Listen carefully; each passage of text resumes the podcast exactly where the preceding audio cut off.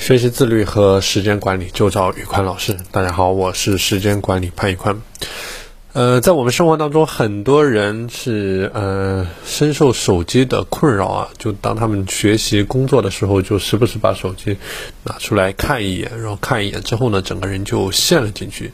今天呢，我来给大家分享几个方法，怎么样去戒掉手机，然后让你的工作的效率得到一些提升。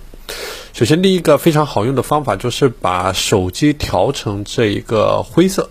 就手机变灰之后，你就真的不想再去看它了。无论是游戏也好，或者说这个小说也好、短视频也好，就变得不香了。所以说。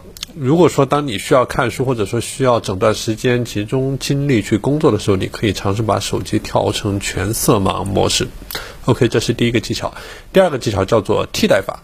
很多时候呢，我们去玩手机，其实只是单纯的想去看一下时间，但却被各种各样的推送消息占用了我们宝贵的注意力。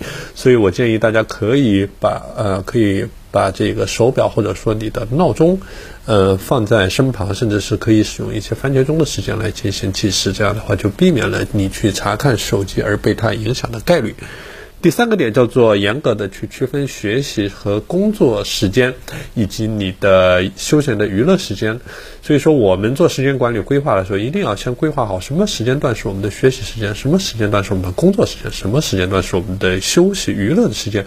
比如说，你把晚上七点到九点设为学习时间，而九点到九点半设为娱乐时间，我们就要遵循一个原则，就是学习的时候好好学，玩的时候好好玩。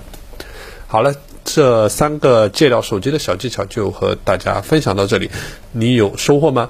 如果你想学习自律和时间管理的系统性的学习自律和时间管理的知识，欢迎添加我的微信 p a n l e o n 一九八八 p a n l e o n 一九八八，我是时间管理潘宇宽，我们下期节目再见。